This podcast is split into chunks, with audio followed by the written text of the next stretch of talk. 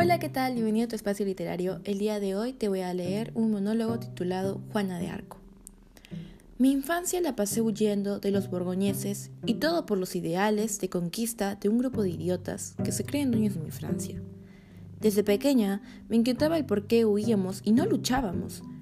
No entendía cómo Inglaterra y Borgoña reclamaban una parte de Francia. Si todo era Francia, todos éramos franceses. Francia debía ser todo.